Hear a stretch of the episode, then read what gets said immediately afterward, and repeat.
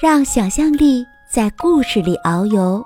这里是小屁孩的秘密基地，我是蓉儿姐姐，准备好了吗？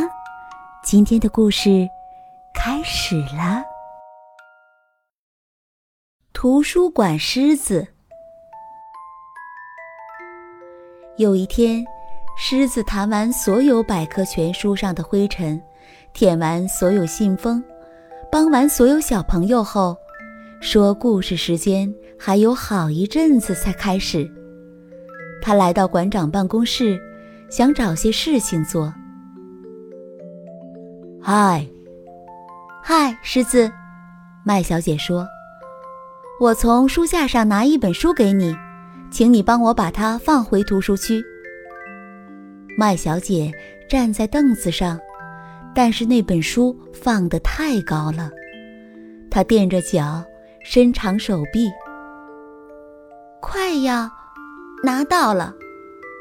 麦小姐用力伸手，哎呦！麦小姐叫了一声，倒在地上，爬不起来。约一分钟后，她大喊：“马彬先生，马彬先生！”马彬先生在大厅柜台，根本听不见。狮子，麦小姐说：“请你叫马彬先生来。”狮子跑进大厅，不要跑！麦小姐在后面喊。狮子把两只巨大的前掌搭在柜台上，盯着马彬先生看。走开，狮子！马彬先生说：“我很忙。”狮子低声吼叫，他用鼻子指向麦小姐的办公室。马彬先生还是不理他。狮子实在没招了，只好盯着马彬先生的眼睛，张大嘴巴，吼出生平最响亮的声音。马彬先生喘着气说。你太吵了！你不遵守规定。马彬先生快步走出大厅，狮子没有跟上去，他违反规定了。他知道违反规定的后果，他低着头往大门走去。马彬先生没注意到狮子走了。麦小姐，他边走边叫：“狮子违反规定了！”狮子违反规定了。他闯进麦小姐的办公室，他不在座位上。麦小姐，有时候，麦小姐的声音从桌子后面传来。只要有正当理由，就算在图书馆，也可以打破规矩。我摔断了手臂，请帮我找医生。马彬先生跑去找医生。不要跑，麦小姐在后面喊。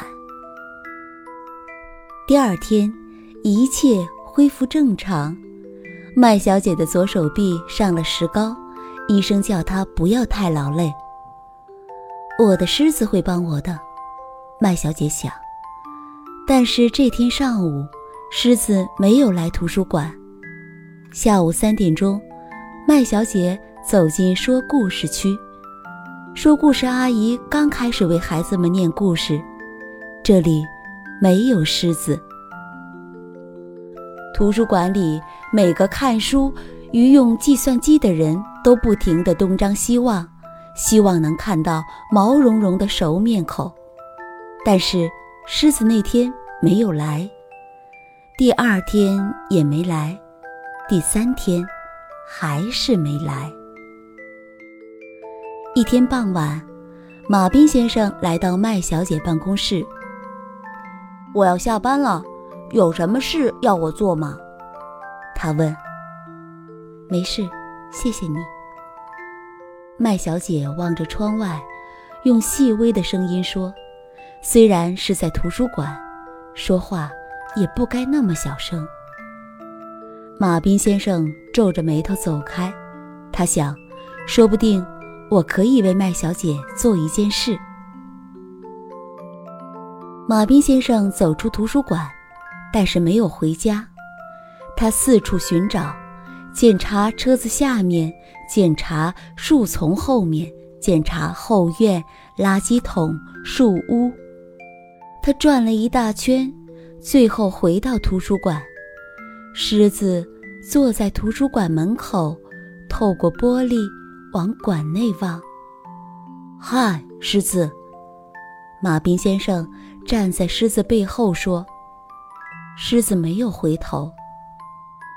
我想告诉你，我们有一条新规定。”马彬先生说：“只要有正当的理由，譬如为了帮助受伤的朋友，在图书馆可以吼叫。”狮子的耳朵抽动了一下，他回头看，可是。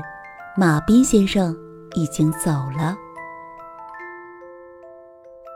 第二天，马彬先生走进麦小姐办公室。马彬先生，有什么事吗？麦小姐的声音有气无力。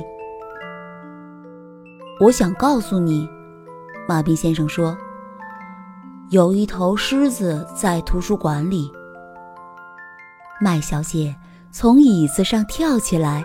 跑向大厅，马彬先生笑了，他在后面喊：“不要跑！”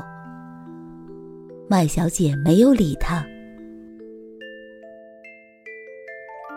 必要的时候，就算在图书馆里，也可以打破规矩。